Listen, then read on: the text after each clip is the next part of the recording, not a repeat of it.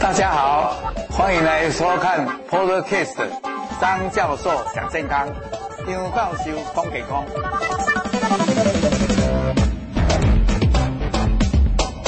好，那我们今天的这个直播，当然也包括实体的。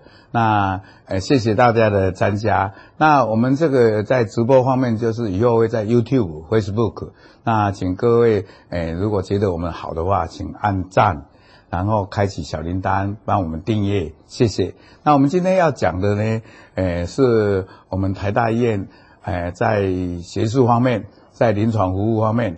那在对乳癌的诊断治疗是相当专精的高农教授来跟我们讲。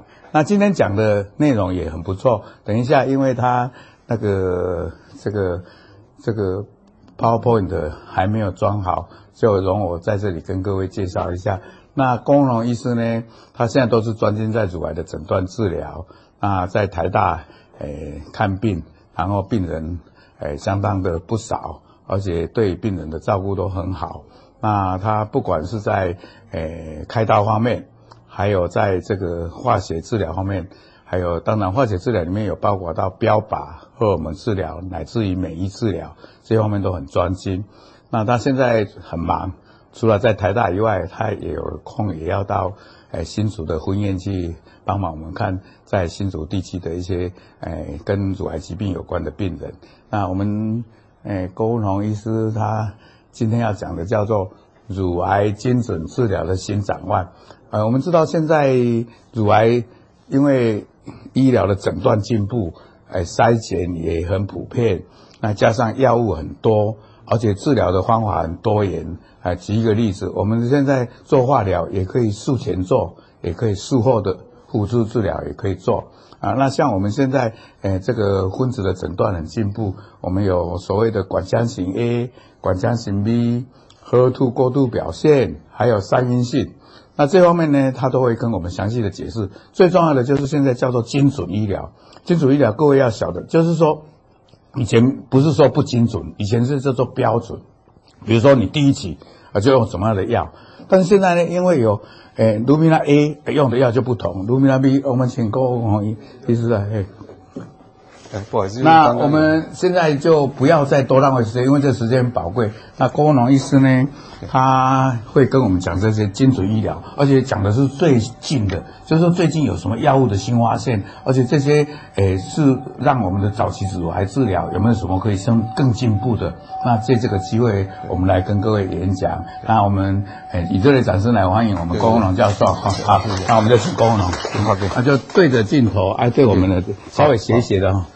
那那个感谢那个我老师的一个一个一个一个说明。那今天我想，之前我在这基金会其实一直把一些乳癌的一些新药哈，跟新的发展一直在不断的更新，交给大家。那大家我想，从这个去年到今年，其实教授他规划了一系列的演讲，大概把一些大家所希望知道一些乳癌新药上，对不对？一些新的发展，对不对？可以用到病人身上的一些已经受过卫生署核准的部分来讲，大部分都已经走过一遍哈。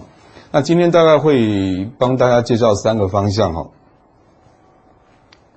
好，那当然开始还是要跟大家简单介绍一下这个这个乳癌区，大家知道当然是增加很多哈。那在过去来讲，在过去十年里面，几乎来讲，在每年年增百分比来讲，乳癌都是在前五名哈，除一百零七年之外哈。那目前来讲，大概一年是一万七千多例，那其中呃。清洗癌的部分就是属于非原位癌的话，大概有接近一万五千例哈。那之所以人会越来越多的原因有几个原因哈，有包括就是说我们筛检越做越多，然后那个当然也因为中年肥胖的关系，跟你吃的一些饮食的关系哈。那当然另外一点就是说，因为治疗进步，其实整体的死亡率是下降哈，但死亡人数还是增加，原因是因为我们确诊人数变多了，所以当然死亡率还是在。整个大家在欧美的时候，其实当然大部分来讲死亡率是下降哈。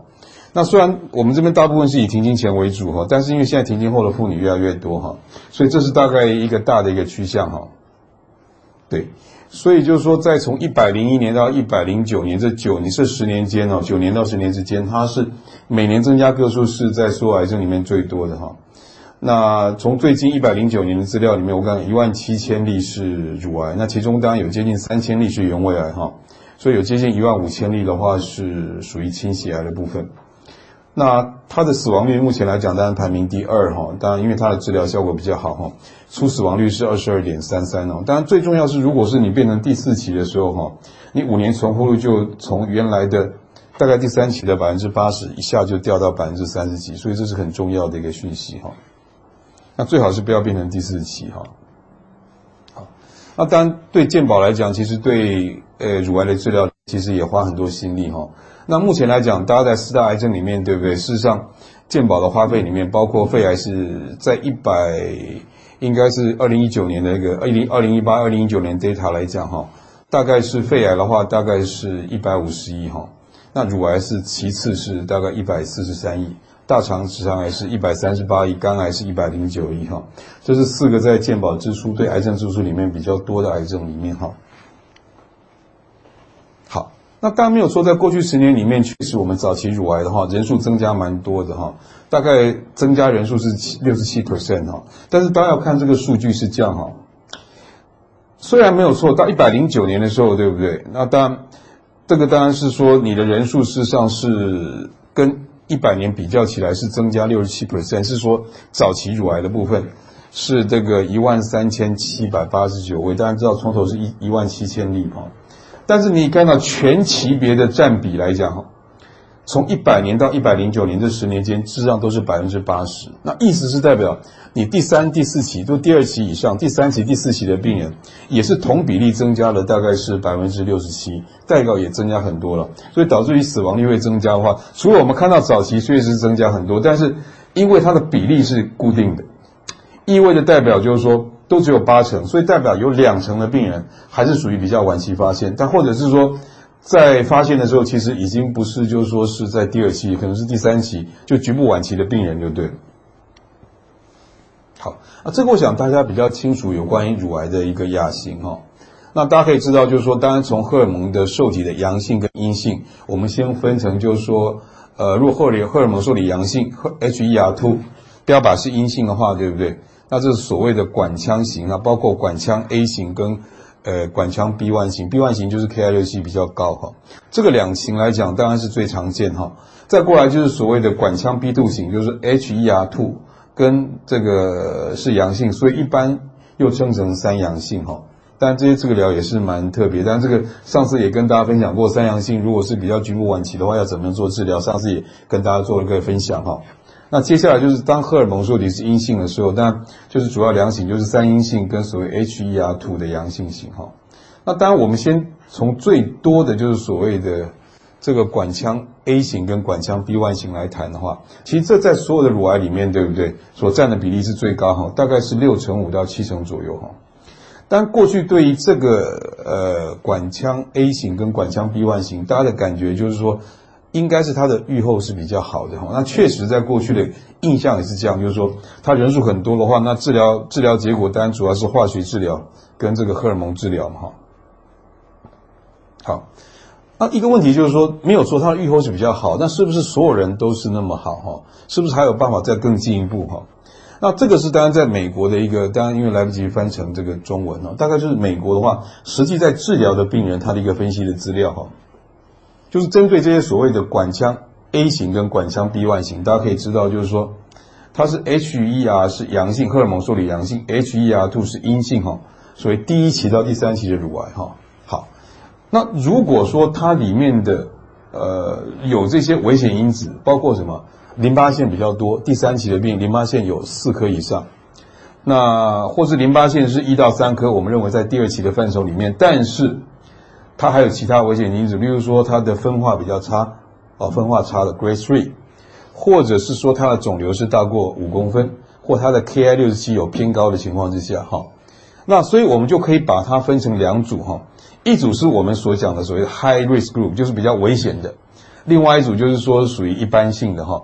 那这个比较 high risk 其实比例不少哈，大概占了十三点八的 percent 哈，十三点八 percent 的，大概就是大概占六分之一的病人哈，大于十分之一哈。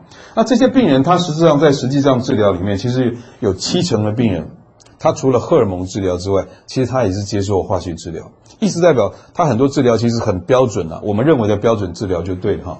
好，那我们如果看他的五年的这个这个复发的分析，可以发现就是说，哎，如果它是属于这个所谓 low risk group 啊，就是危险性比较低的哈，那它的复发率大概是百分之九左右。好，但是如果说它是这个比较 high risk，我刚刚讲了，就是说有这些危险因子的时候，哎。它在同样的情况之下，我一样做化学治疗，但它的复发率可能高达三成，就是比较高一点。意思代表说，这些我们认为比较乖、比较好、比较容易治疗的病人，当我们做了完整治疗之后，事实上来讲，还是有三成的病人他会要有复发。那这些理论上来讲，我们在诊断的时候，他是实际上是没有转移的病人啊，没有转移病人如果有三成复发，当然我们会觉得比较高了。所以，而且他也做完化疗，也做完了荷尔蒙治疗，还不够。所以这些病人的话，当然这个是我们希望说有机会能够治疗的更好一点点，有治疗更好一点点。好，那当然这个是讲说，大概如果像这样的病人来讲，对不对？他在两年之内复发的机会大概是三成左右。那大概大部分的病人会在这个五年之内会复发就对了。好，在前几年。所以当然如果说有一些病人，当然是更是年轻的病人来讲，当然那个他压力更更大。如果这些比较早期病人，但是呃，可能是比较比较高危险的早期病人呢。事实上，他还是会有两到三成的病人会造成复发啊。但复发之后，当然治疗上就非常困难哈。那一旦他有转移的话，对不对？那甚至有百分之三十是有这个远处转移的话，多处转移的时候，那当然那个时候就已经没有办法达到根治的一个目的了，病人就只能够延长生命。那这就，但最好是这个事情不要发生哈。那到底要怎么样能够？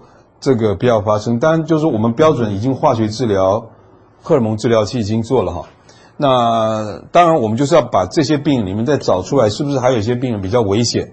那事实上可以透过一些治疗，可以让他的复发率还会再稍微降下来，对不对？那当然就我刚刚所讲了，例如说，如果是淋巴腺四颗以上，当然知道就是第三期的病人嘛哈。要不然就是说，呃，淋巴腺事实上有感染，但是肿瘤比较大，超过五公分，或者是分化比较差一点，是 Grade Three。或者是说分化指数 Ki 六十七，对不对？分裂指数的话是超过百分之二十以上，就是这些比相对性比较危险的病人。好，所以如果说是像这些病人来讲，其实在因为他没有没有远处转移之下的话，这些病人实上是有机会可以治愈的了。所以，但是如果你单纯用化学治疗跟荷尔蒙治疗，我们平常所认为是已经是标准治疗，到底够不够哈？好那当然，我们知道，就是说，以目前这些，呃，荷尔蒙受体阳性，那你标靶阴性的病人来讲，他的标准治疗基本上，我们认为就是荷尔蒙治疗跟化学治疗。好，他不管你是先做完荷尔蒙治疗、化学治疗，再开刀，所谓的新辅助化疗，但之前也跟大家提过哈。那或者是说，我们是先开完刀啊，当然就部分或局部切除之后，也做过放射线治疗，那接着也做了化学治疗跟荷尔蒙治疗，在术后。到底这些病人即使做了这个之后够不够，对不对？是不是还可以再做其他的治疗，有机会让它复发率可以变更低，就对了。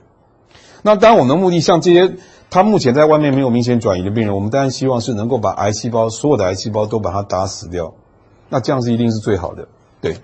那显然只用化学治疗跟荷尔蒙治疗，对一些病人来讲可能还是不够的哈。对那大家可以知道，做了化疗之后，可能它的复发率可以降了十几 percent，没有错，是蛮好的哈。那如果再加上这个像 A，呃，泰莫西芬或者是说芳香化酶抑制剂来讲，当然也可以降百分之十五到二十的复发率，但是还是降还不够，还是有人还是会复发。我刚刚讲过了哈。好所以，如果说你在这个你做完这些我们认为的标准治疗做完之后，那当然如果能够再加上所谓的细胞周期抑制剂，但这些部分来讲，主要以前是用来做针对已经转移的病人在用的。如果我们把这些药物能够放到前面来用的时候，对不对？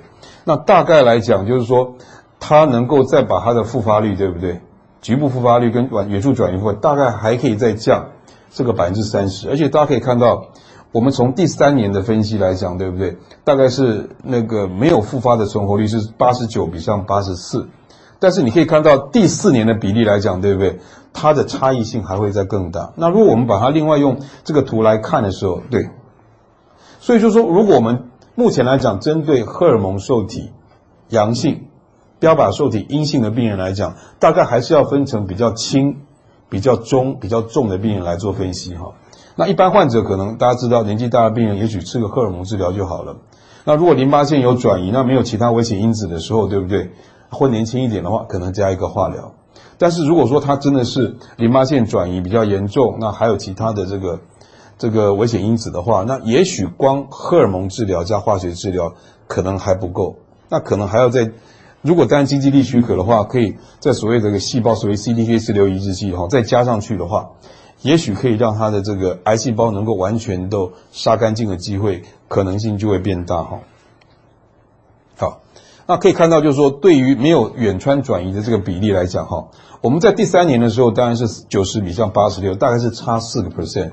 但是如果你到第五年的时候，可以发觉就是说第四年的时候发觉是八十八比上八十二，代表就是说时间越长的时候，其实它的这个差异性来讲，对不对？还是在扩大，代表说它的效力是是一定是存在的哈。但即便是这样，当然你可以讲说啊，我即便到这样的话，我还是有百分之十二的病人他还是有复发。但是这个百分之十二来讲，对不对？可不可以再做什么其他治疗？但未来来讲，当然我们希望能够有其他的治疗，能够把这个百分之十二能够降得更低就对了。当然我们希望是这样哈。好，所以大概是说，我们现在今天我们也不是说一定要用什么样的药，只是说针对荷尔蒙受体阳性，那标靶阴性的病人里面。如果你有以下的这些特征的时候，那可能你就是要跟你的医生在做沟通，就是说，你未来的复发，即便在你有做荷尔蒙治疗跟化学治疗之下的话，你还是有一定的复发率，可能高达三成。那这个情况之下，对不对？你要怎么去做，有机会能够再进一步降低复发率？这个当然你可以跟你的这个主治医师做沟通。那目前当然是在临床上已经有一些，呃，国际大型临床试验室证实，就是说，如果你可以再做一些。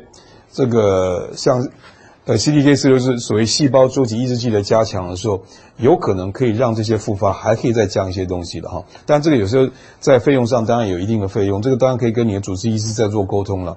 不过就是说跟大家讲说有这样的一个方向，也把这个可能的危险性跟大家讲。那大概就是说，如果是你第三期淋巴腺四颗以上，当然那个确定是危险哈。那如果你是一到三颗的时候，如果肿瘤比较大。分化指数比较差一点点，或是你的分裂指数 Ki 六十七来讲是比较高的情况之下，那可能你的危险性，光做化学治疗跟荷尔蒙治疗，可能还是有一定的复发率了。所以你可以再考虑再增加其他的治疗。当然，我们对于一个早期乳癌的病人，当然我们最终的目标是希望说你可以达到一个痊愈的一个机会。预防重于治疗，就是说，如果一旦你有机会复发的时候，真的是远处转移的时候，其实你在治疗上是非常困难哈。那这是第一个部分。那第二个部分当然是讲，一样是在讲所谓预防重于治疗的事情。因为今天是前面在讲一些跟预防相关的事情哈。另外是说，如果说你是有乳癌的家族史的时候，那例如说你你们刚常讲说你有这个乳癌基因的时候要怎么办？这是第二个比较重要的问题哈。那我想安捷剂量留在十年前的时候，它其实就已经在呃《时代》杂志上已经登出来了哈。他那时候做了一个很重要的决定哈。他当然，他是一个非常有名的影星哦。他那时候讲过一句话，他说：“这个生命本来就有很多挑战哈，但是我们不该被那些可以预防、可以控制的事件给击倒。代表就是说，如果我知道这个事情可能会发生的时候，那我不要等到事情发生了再做处理，就跟我前面所讲的一样，我要在事情还没有发生的时候做一些处理哈。那他到底做了什么处理哈？因为他那个时候，因为他去验他的一个基因检测之后，发现他事实上是带有乳癌基因的。”所以他后来在十年前做了一个决定，就是他把他的两侧的乳房做预防性的切除，但这不是代表每个人都要这样做的哈。对。那大家可以知道，就是说在他的家族里面，对不对？就是他家族里面成员里面，大概有四五个人得到乳癌，他的近亲里面也有人得到卵巢癌，也有人得到这个摄护腺癌，就对了。那当后来他去验基因之后，发觉他确定就是说他确实他的基因上来讲。有这些就是一个缺失就对了哈。好，那当这个乳癌这个乳癌基因的缺失有两种可能性哈。一种的话就是说它是随机的，就是说哎可能是癌细胞在突变的时候啊所产生的，但也有可能的话是在所谓 germline 就代表它一生下来的话它的基因就有缺损。那一般来讲在基生下来基因有缺损的病人来讲，那他本来就容易得到癌症就对了。那比较重要的在所谓就是，就乳癌基因的第一型跟乳癌基因的第二型哈，乳癌基因的第二型哈。好，那到底如果你带了这个乳癌基因的第一型跟第二型之后，你会得乳癌的机会会怎么样增加呢？好，大家可以看到，就是说，如果你是携带者的时候，对不对？如果以女性来讲，对不对？大概你在七十岁以前会得到乳癌机会，大概有接近百分之四十五到百分之七十的。那你会得卵巢癌的机会大概是百分之十五到百分之四十五，但当然，因为你不只只有一个基因这个危险因子，你可能还有其他的危险因子哈。如果男性的话，大概是有百分之十的机会得会得到乳癌就对哈。那当然，BRCA1 的基因是会在第十七对染色体之上，那 BRCA2 是在第十三对染色体之上，当然它主要是跟 DNA 的复制会有相关哈。好，那到底如果你有 BRCA 这个乳癌基因的缺失的情况之下，那到底你会有哪些癌症是比较容易得的哈？那当然主要是乳癌啊、卵巢癌哈、子宫颈癌，还有胰脏癌跟胃癌，那这些都是很容易得的哈。好，好，那我们现在这个是一个属于跟大家讲说一个比较像是一个科普了哈，就是说我们现在先不管说你是不是乳癌的病人，是不是要去做这个基因检测，这是另外一个层次。第二个就是说，如果你本身是家族的成员，或你本身是乳癌患者的时候，什么情况之下你要去检查？就是说，到底你这个生病是不是跟你的遗传基因有关系？那不是每个人都都需要去，是有一些人应该去验哈。那大概有包括这些人。第一个就是说，如果你本身你自己得病的人，对不对？你生病的时候是小于三十五岁，年轻嘛哈。那年轻的话，当然环境影响比较小，那就有可能是基因的影响哈。或者是说，哎，你根本就是两侧乳癌的患者，那你会得到一侧乳癌，也许是环境的关系。但如果你两边都会得的时候，就代表你基因可能会有问题了。好，再过来就是说，如果您的家族成员里面有三位得到乳癌的话，或者是说，呃，因为我们这个东西不是每个人都去验啊，因为那个机会不是那么高了。所以就是你要有一定的标准再去验才比较易，要不然说是验的话，一个花三万块钱去验的，就发觉你那个机会很低的话，就不需要浪费这个钱。所以这个是他们在建议，就是说什么情况之下你就要考虑去验哈。啊，第二项就是说，如果你有家族有三位的成员，二等亲里面有三位成员是乳癌，那当然年龄就不限哈，或者是两位其中一位是小于五十岁哈，他会考虑到成员的数字，还有包括这个年龄哈。那再过来就是说，呃，家族的话有一个成员来讲，他是乳癌啊加卵巢，乳癌算一个单位啊，卵巢癌也算一个单位哈。那或者是说有这个成员是在三十五以下确定乳癌，再过来是如果有成员是双侧乳癌，有一侧是小于五十岁，或者是说四十岁以下有得到卵巢癌，或者说两个人得到卵巢癌，或者是说如果有任何一位男性，男性因为男性很少，大部分一定是基因的关系，所以有男性的。的你的亲戚里面有男性得乳癌的话，你本身就要考虑做这个基因的一个检测，就对哈。这是代表正常人，还有包括有一些是你本身是乳癌患者，什么情况是要验哈。好，那当然做完基因检测之后，当然除了知道你会不会罹病之外，当然对于这个 BRCA、BRCA2 的检测之外，因为目前也有针对这个这个基因缺失的话所产生的问题，它也有一些特效的药可以来做处理哈。那下面是跟大家介绍这个特效药哈。那注意就是说这个基因检测到底要拿什么东西来做哈？当然最准的话，当然就是你开刀下来的组织检体嘛哈。那当然如果没有组织检体的时候，当然也可以抽血，对不对？抽血哈。那除了抽血之外，对不对？那当然呃大部分来讲，你做完基因检测之后，如果确定。你是有 BRCA1、BRCA2 的的这个呃，就是有突变的话，当然，呃，就是目前来讲也有口服的类标靶的药物可以做治疗。这当后面简单跟大家提一下哈。好，那如果说一般的情况之下，如果你没有办法有组织检体的时候，一般是拿什么？大概是拿血液跟，例如说你的口腔黏膜里面的这个细胞的话，其实也可以来做检验，就对了，做基因检测。好。那大概这个时间大概是需要三周的时间哈。那当然还有一件事情就是说哈，当你在验这个这个基因检测的时候，还有一件事情就是说，在你在做基因检测，其实你还是要先想清楚了，因为万一你发现你有基因检测的时候，真的是阳性的时候，你是不是有考虑到把另外一边乳房拿掉之类的东西？你要先想清楚再去验了，不要想说我去验一定没有问题。包括你验完，如果你基因突变有问题的时候，也许你的子女的话，哎。到时候它可能会影响到他的一些事情，也不一定。所以这个基因检测确实是要验，但是在验了之前之后，可能你必须要把它想了，如果万一是阳性的，这后续的处理你自己要想，再去验就对了。但如果你本身是乳癌患者，因为你要去验这个，是因为你希望能够是不是有机会能够得到标靶药的治疗，那这个是另外一回事，这个另外一回事就对了。好。那我跟你讲说，这个为什么这个 BRCA 这个这个乳癌基因的这个突变会造成癌细胞的死亡，或者它会造成会致癌哈？我这张图是跟大家讲它的基转哈。大家知道这个 DNA 在在复制的时候，对不对？当然它在复制的时候，它有时候 DNA 会有断掉，它需要做修补就对了。因为 DNA 那么长，对不对？它可能是绕地球绕一圈的，这么长的 DNA 的话，你不能保证说它在所有地方都是都是 OK 的。所以有时候它会有断裂的地方，有断裂的地方就要修补哈。那目前来讲，在修补这个 DNA 来讲，因为任何身体的任何东西，它一定都是有配套的。例如说，DNA 会有两条，所以当你有一条有破损的时候，你可以用另外一条来来来做，大家做标准来来修补另外一条哈。那至于就是说你的修补的基因的话，就修补的这个工具来讲，对不对？主要有两个，呃，BRCA1/2 是一种修补工具哈，另外一个 BR 修补工具是 PR，呃，PAPP、PRP 就对，是另外一个修补工具就对，好。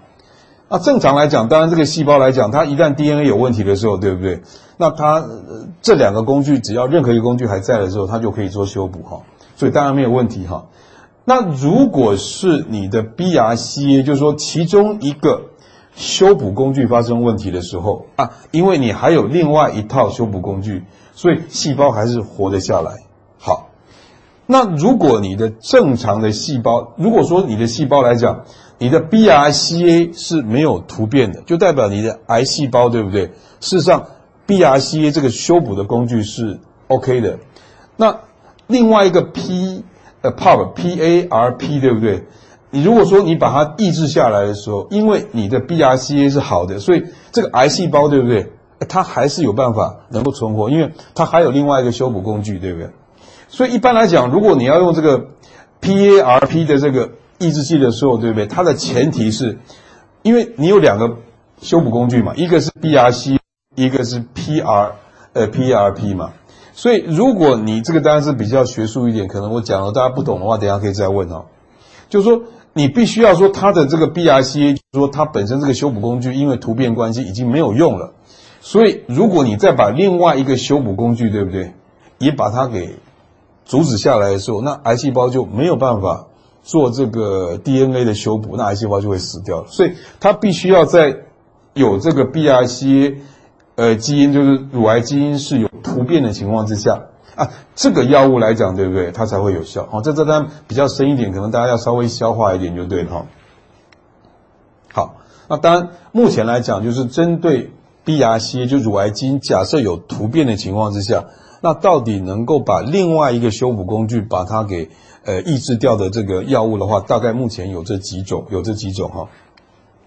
好，那当然目前来讲是哪些病人是可以再用？那除了我们跟你讲，就是说，呃，你知道你有 BRCA 的一个突变的话，也许你要考虑做一些，例如说预防性切除，或者说你是有家族成员是有这个乳癌，你觉得应该要去验这个 BRCA 是不是有这个乳癌基因有没有异常的话。那那个是我们刚刚前面所讲，那这些是代表乳癌病人去检验他是不是有乳癌基因的突变，那是不是可以用这所谓的标靶口服的标靶治疗，能够来治疗这些这些癌症病人哈？大部分是目前来讲，他得到的适应症的话，主要是针对局部晚期跟转移性的乳癌，但是你必须要先去验，就是说你是要在你的乳癌基因有缺损的情况之下才有用，所以不是每个人都可以用。那目前当然针对转移性的乳癌来讲。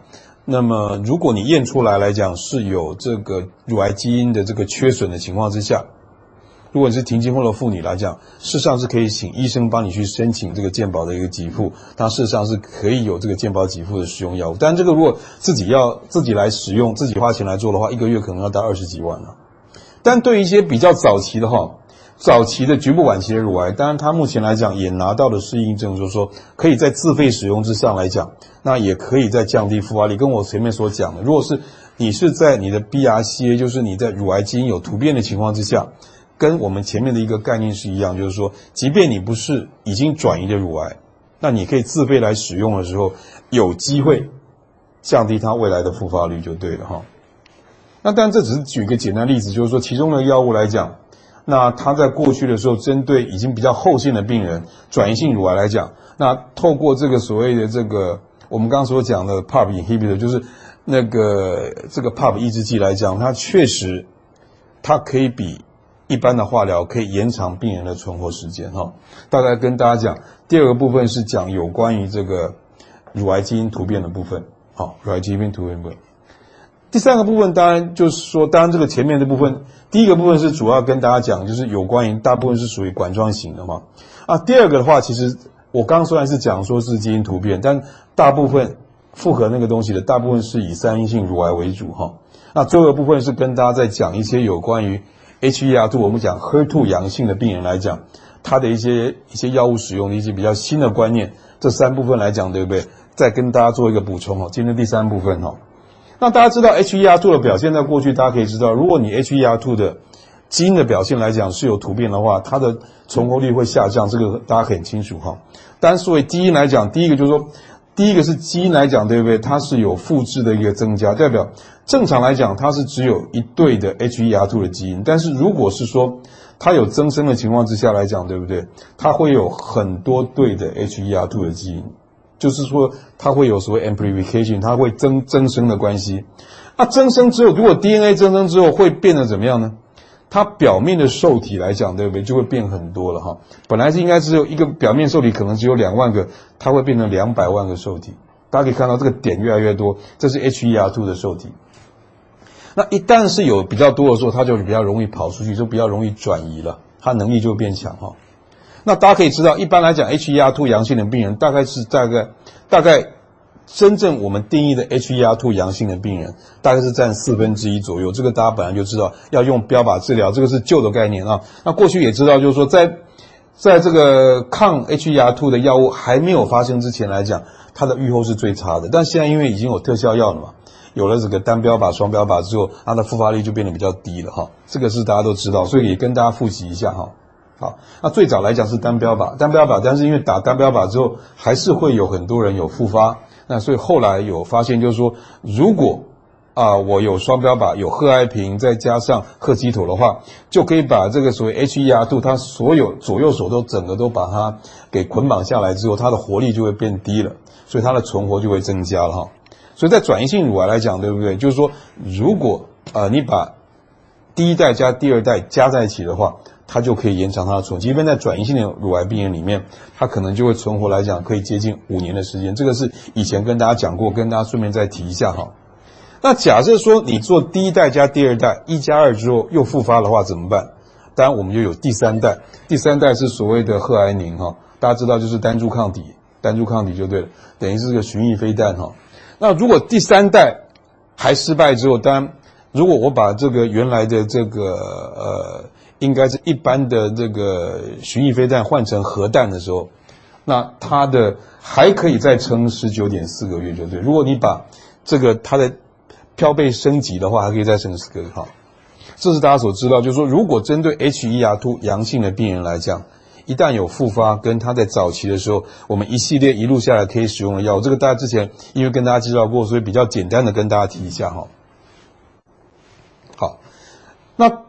接下来就跟大家讲说，我们刚刚所讲的 HER2 阳性的定义是什么？这个跟大家再复习一下哈。一般来讲会，我们会先做一个叫做免疫染色。免疫染色因为它比较便宜哦，所以它会有一价、零价、一价、二价跟三价哈。那零价是代表它没有表现嘛？那一价的话是代表低于百分之十，二价是有超过百分之十，但染色比较不 OK 哈。一般我们认为阳性的话，就是它是三价的。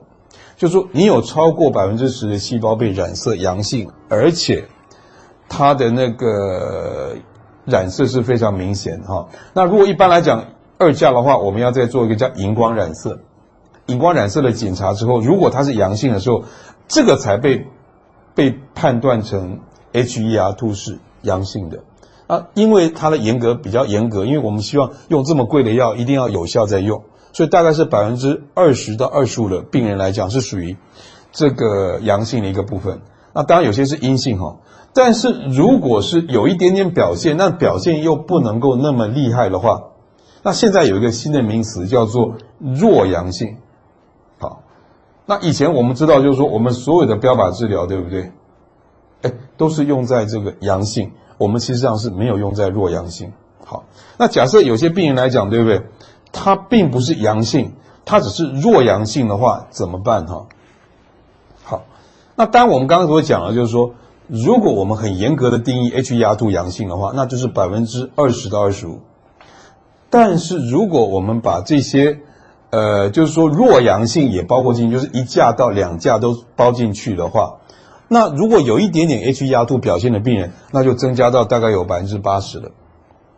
所以我们扣掉那些二十到二十五 percent 是属于真正阳性的病人，那代表你弱阳性的病人大概有百分之五十五。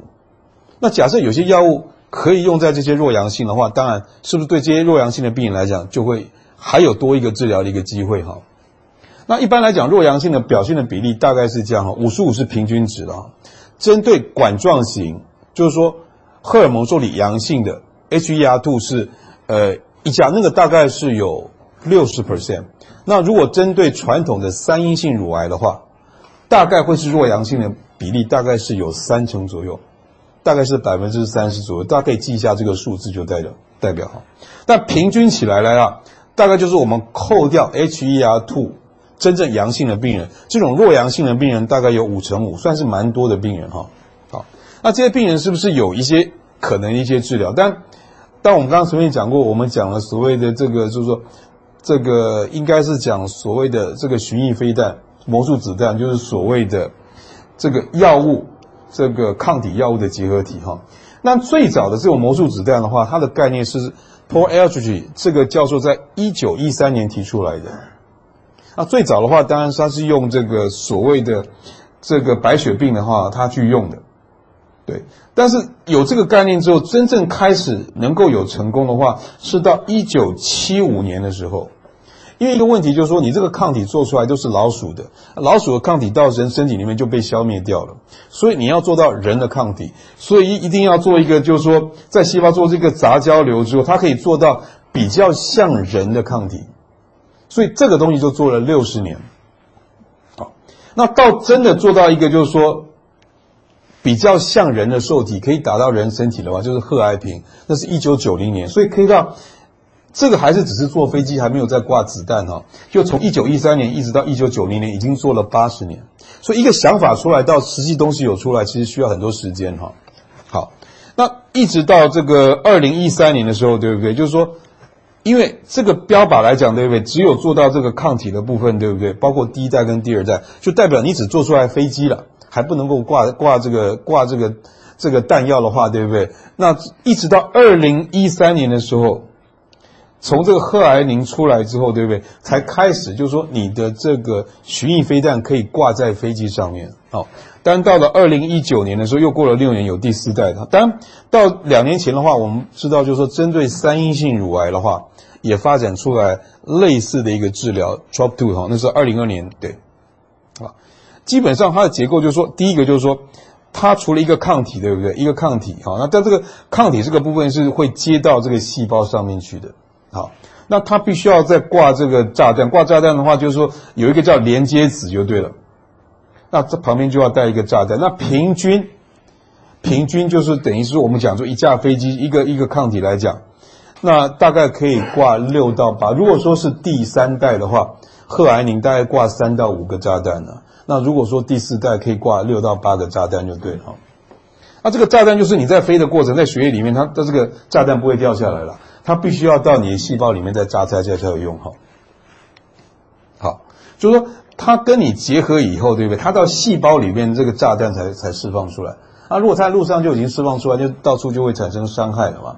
所以它是到细胞里面才产生，所以它的伤害就比较小，它只有把癌细胞杀死而已，所以它比较精准治疗嘛哈。好，那这个代表就是说，这个药物的市场对不对？目前来讲，从二零一四到二零到二零二五年，估计来讲，对不对？它每年是大概有三成到五成的生长哈。从原来二零一四年四点六亿到原来到二零二五年，估计大概会到两百亿，大概生长四十倍左右哈。代表是未来一个很重要的一个治疗方，因为它很打击非常精准，它的副作用是比较低的哈。那现在再讲一个为什么弱阳性会有用哈？我们再讲一个概念哈。因为这个癌细胞哈，为什么说治疗非常困难？因为癌细胞每一个癌细胞长得都不一样，在你这个癌细胞里面，其实不是只有一种癌细胞。讲难听一点，如果它只有一种癌细胞的话，你用一种药物就打死了。问题是癌细胞里面有很多种不同的癌细胞哈，它可能有 A、B、C 三种就对了。所以你用的药物把 A A 打死了之后，哎，可能 B 你就没有打死。所以到时候确实你杀了一些癌细胞，但是癌细胞不是全部死掉，剩下这些癌细胞到时候还是可以作怪就对了。那如果你没有办法的话，一定要把癌细胞全部打死的话，对不对？那你的治疗才会有有进步才行。好，好，那什么叫做旁观者效应？就是说，很简单，就是你这边失火的话，或是我讲难难听，就如果今天来了大饭店失火的话，这边可能会被烧到了。对，就是说你旁边邻居也会受到影响哈。好，那这个基本上来讲，就是说。那个，当这是他们做老鼠的实验哈，基本上是这样，就是说，我先把这个这个 HER2 阳性跟 HER2 的阴性的细胞，对不对？全部混在一起打进去。那如果我现在给的药物是呃针对标靶治疗好了，那理论上来讲，那只有标靶的细胞会死掉，那其他没有标靶的细胞就不会死掉哈。哎，可是有些药物来讲，哎，奇怪，如果我用这个贺癌宁的时候，对不对？哎，它只有一些。标靶阳性的细胞死掉，但其他细胞还活着。但是如果哎，我用这个所谓的这个优赫德，举个例子来讲，它是属于这个第四代。哎，它如果有所谓的旁观者效应，就是说，哎，它除了我把 HER2 阳性的细胞打死之外，旁边没有表现的也会死掉。哎，那为什么会这样？奇怪，啊，明明是明明是这个这个来大半天有问题，呃，不对，明明是起来这个问题，为什么我这里会烧到呢？哎，奇怪，这是什么样的一个道理哈？好啊，奇怪，我如果我们看这个，这个这个是优赫德嘛，第三第四代，这个第三代，哎，看起来就是说他接的化学治疗药物不一样而已，要看起来其他都是一样。那为什么不是每个药物来讲，对不对？都会有所谓的这个叫旁观者效应，就对，就是殃及池鱼就对了哈。它的关键是在这里。好，这个是大家都有，就是说你细胞进去以后，对不对？哎，里面炸弹释放之后，是不是这个细胞就死掉了？你看它粘下来之后进来之后，对不对？哎，到这里把这个炸弹释放之后，这个细胞是不是死掉了？对，所以这个细胞死了，那为这个细胞就附近的细胞，对不对？可这个细胞不会死掉，因为根本里面根本没有没有没有那个药物过去嘛，对不对？关键在哪里？就是说，如果你这个你所谓的这个炸弹，对不对？本身有渗透性，就怎么样？就是说，你这个细胞杀死之后，对不对？它不是还有一些？可能炸弹还没有炸了，对不对？但是它如果可以钻出这个细胞之后，对不对？诶，它又渗透到附近的细胞了，那是不是这个细胞就会死掉？因为虽然我们渗透的距离是很短，但是因为如果它有渗透力的时候，诶，它就可以从那边就就就爬到另外一个细胞了，所以它把附近的细胞也杀死了。所以这个细胞本身来讲，对不对？这个本身这个细胞来讲，它有没有这个受体？没有。但是因为它就是在这个细胞的旁边，对不对？所以这个药物如果有用剩下五寸呢，没有用到的话，它就可能跑过去。那为什么我们讲第四代来讲，对不对？其中像优赫德，它可以有这个时候要旁观者效应，对不对？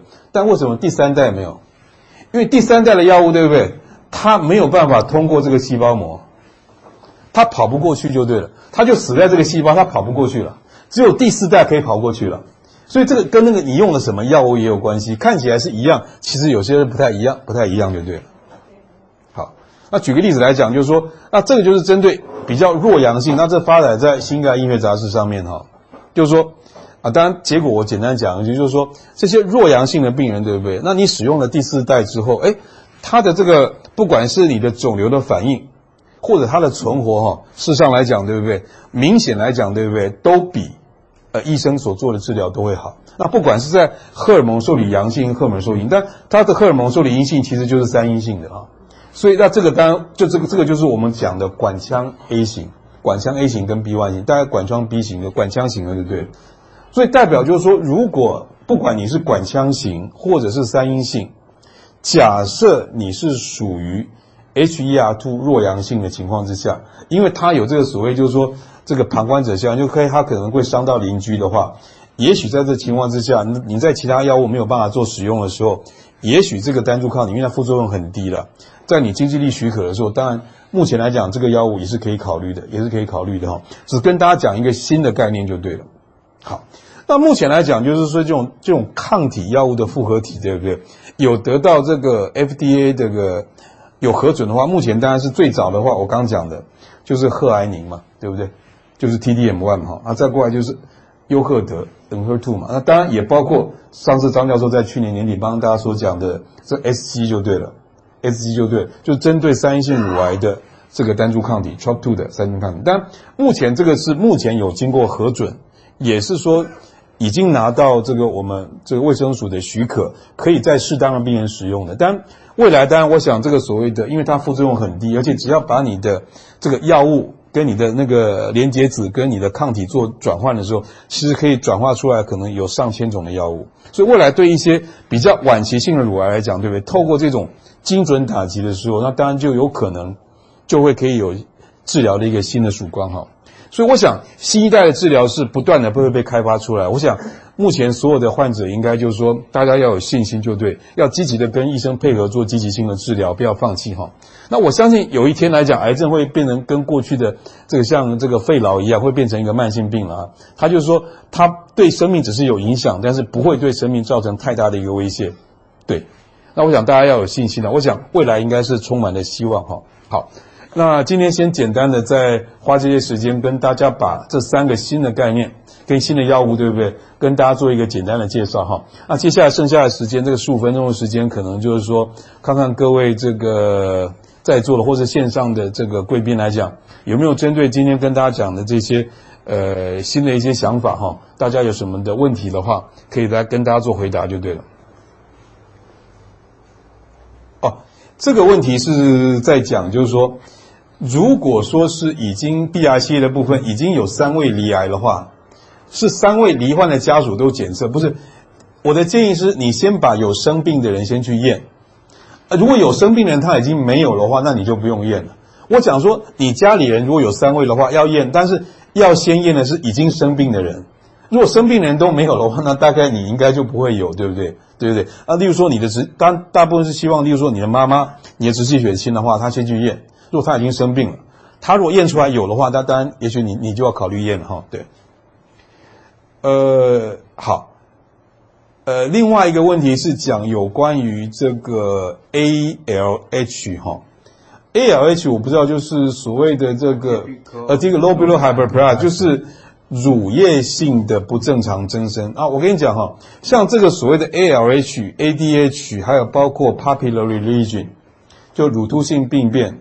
啊，这些 ALH 就是非典型叶状叶状增生，或是 ADH 就是非典型管状增生，啊，像 papillary lesion 就是乳突状的病变，乳突的病变，还有包括像 radial scar，就是说，还有包括那个 complex sclerosing 的一群，就是说不正常的硬化，这些比较复杂性的硬化，对不对？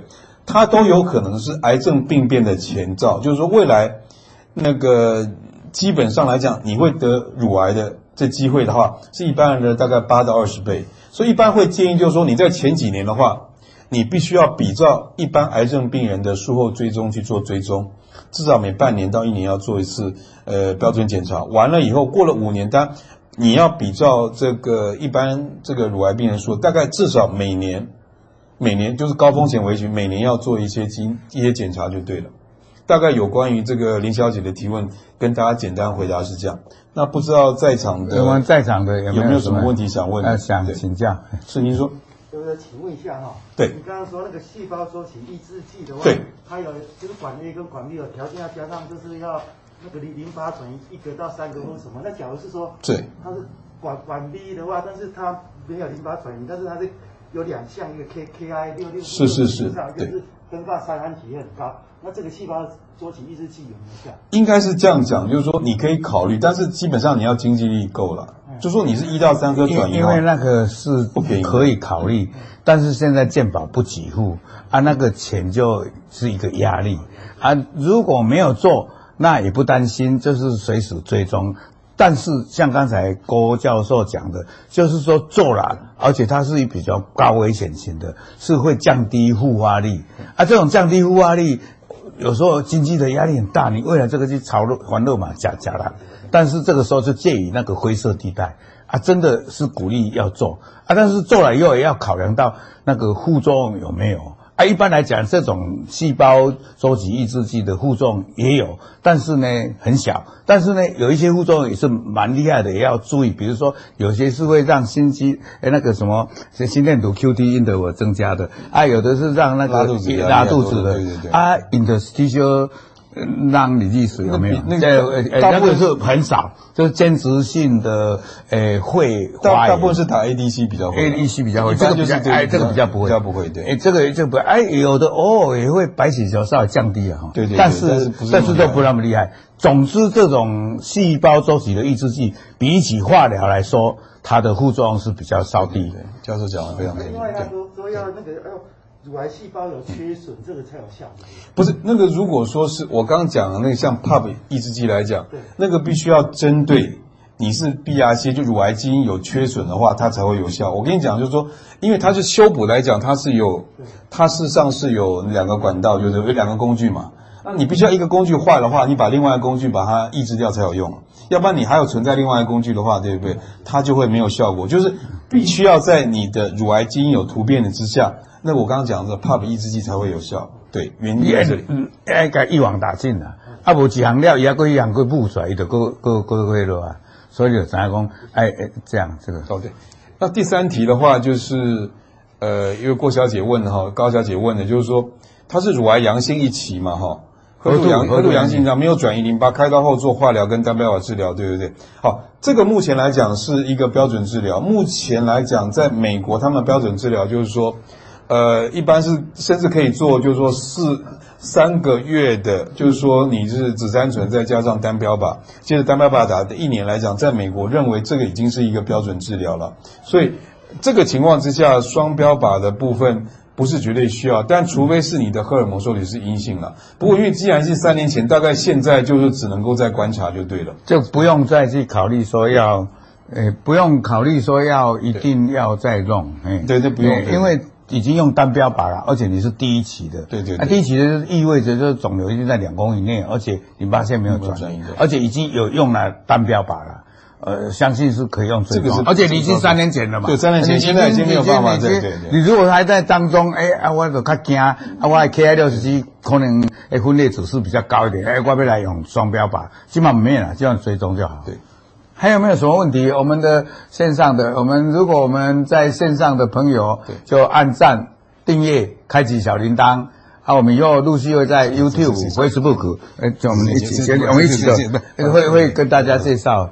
那还有没有什么线上的？啊，以后也陆续发布，我们在基金会里面的官网，有机会都会跟大家回答问题。还有没有我们在实体的我们的朋友们有没有什么问题？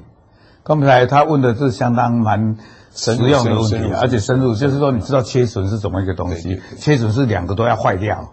啊啊啊！就不然一一般是坏，因为两个都坏掉，这个这个细胞本来就死掉了，掉了啊，但就坏坏一个，那我们再把另外一个弄掉，对对对。啊，你你哪公？诶，贴咧无该用，伊嘛照常搁咧搁咧搁咧挖。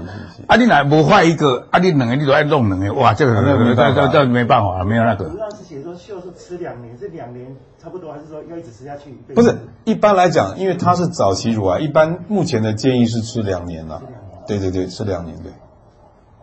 是，您说。哦，对，这边有问题，对对对。哦，好，他先要问题。啊，我们现场先优先。现场优先一下。对，是您说。非常好，对。呃，二期。二期的话，对对对，那没关系，对。然后我我已经开刀，我最近五月八号做完那个。放射线治疗。化疗。化疗就是做基本的嘛。基本的。你还做八次，代表应该波动为膝盖马赛啊！做八次是蛮做蛮多的，因为你你管腔子 A，管腔 A 还做八次，我们被发现很多才会的。一颗的话，那已经做蛮积极哦，你这你这已经很积极、很积极、很完整啊。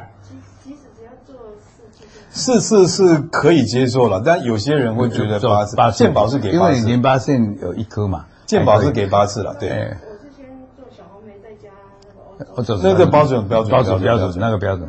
那呃那我大概做第第八次坏了之前，我发现那个这开完刀的这一侧啊，不晓得为什么手肘这边突然。应该很久都恢复了，我甚至可以去跳有氧舞蹈跟做肌力的一些课程，可是不晓得为什么，嗯、呃，就突然为什么会变成像这样伸直的时候，变成这边会很紧，感觉是一种。后来你淋巴腺有没有全部拿？后来好像拿了六颗吧。那你没有全部拿嘛？因为你是局部切的嘛，对不对？局部两次没关系，总之现在是局部加上腋下淋巴腺是哨兵的嘛。哎。后来腋下淋巴腺有全部清吗？第第二次扩清。哇，好、哦，他们有些医院习惯就是只要一颗就，嗯、不过这个就是，其实你局部切的话哦，现在是不必再扩清的。所以你现在现在我这样也听懂了，你现在就是积极的手的运动多一点就没错，复健或者是找复健的，因为你即便是扩清哦，就有这种慢慢会来的淋巴水肿或一些行动比较不方便，手肘的这个运动的话比较少。这个很多，有的马上来，有的一年后才来，但是你就现在就是要开始要做了，不要说等到建起来再动，你就愈运动，哎，甚至于切复健科诶。好，你好，OK，好，来，这么的我们来讲。那我现在把那个上面的问题给大家回答哈。这个 ac 也要说钙化很多哈，钙化点基本上大部分是正常，因为就是等于是你就跟脸脸上有雀斑是一样的。就是说，你只要因为那个大部分的钙化其实是在你的月经过程里面所累积下来的哈，所以这个钙化是一个症状而已，就跟你那个脸上有雀斑一样，大部分那个都是正常的了哈。所以你不需要把整个钙化拿掉，那不需要了。现在是说钙化比较集中的话，担心就是说它是跟癌症相关，那才需要拿掉。所以不是超音波，你看到任何的黑影全部都把胸部拿掉，那个是不正确的观念，因为大部分是没有必要的哈。